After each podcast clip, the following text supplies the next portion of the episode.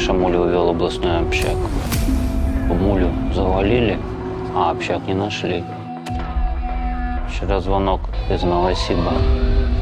Видели Мулю. Живой и здоровый. А не все так просто. Потом был звонок из Питера. Видели Мулю в Питере. Потом порадовала ростовская братва. Видели Мулю в Ростове.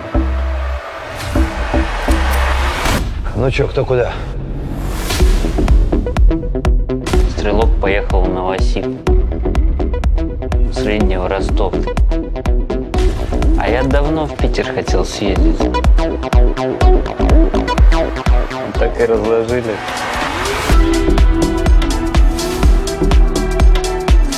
А как же ты бандитом-то стал? Потому что честность всю жизнь искал. Ну чё, кинули бродягу. Иногда мне снится сон, как будто небо меня в себя втягивает. Я попадаю в какой-то другой мир.